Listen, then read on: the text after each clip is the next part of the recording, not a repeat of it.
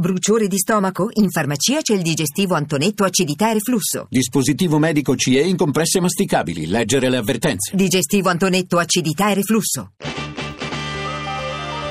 RAI GR1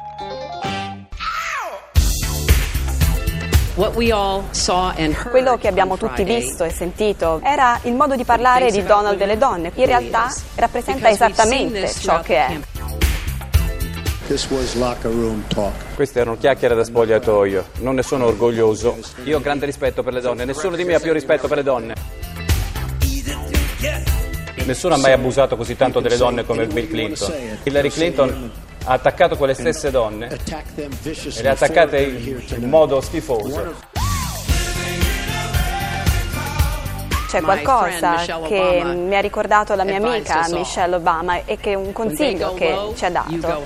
Quando lui andrà in basso, tu volerai in alto.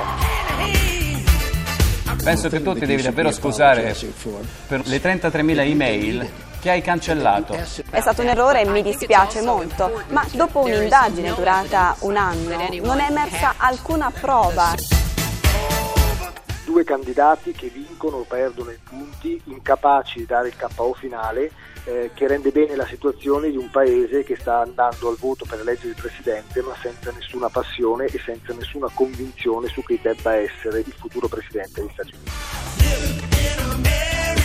Un duello durissimo e senza esclusione di colpi tra vecchi e nuovi scandali a sfondo sessuale e sessista. Un dibattito più che acceso all'Università di St. Louis tra i candidati che, secondo Paolo Magri, direttore dell'Istituto di Studi di Politica Internazionale, vinceranno solo ai punti la corsa alla Casa Bianca. Hillary Clinton, secondo un sondaggio istantaneo della CNN, ha prevalso per il 57% dei telespettatori sul rivale Donald Trump, che si è messo da solo alle corde con le sue parole nei confronti delle donne, facendosi persino scaricare dai notari responsabili del suo partito. Eppure a Hillary manca il colpo del KO, dicono già gli analisti, e non tanto per il fantasma degli scandali avvenuti durante la presidenza del marito Bill. C'è la questione delle mail, ma è del tutto archiviata, e poi le recenti bugie sul suo stato di salute. Per gli Stati Uniti un inedito finale di partita a cui tutto il mondo guarda con un pizzico di smarrimento e incredulità. In primo piano nel GR1 delle 8 la politica, oggi pomeriggio la resa dei conti nel PD alla direzione nazionale, un appuntamento che promette scintille dopo che Bersani ha annunciato il suo no al referendum tra mh, Ira di Renzi che accusa l'ha già votata tre volte, economia settimana decisiva per il documento di economia e finanza, tra le ipotesi che avanzano il pagamento delle cartelle Equitalia senza sanzioni.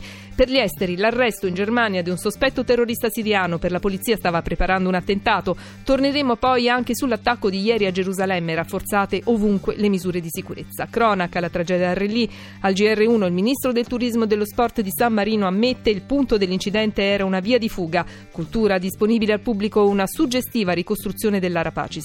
Sport, qualificazioni mondiali, Macedonia sofferto 3 a 2 con doppietta di immobile.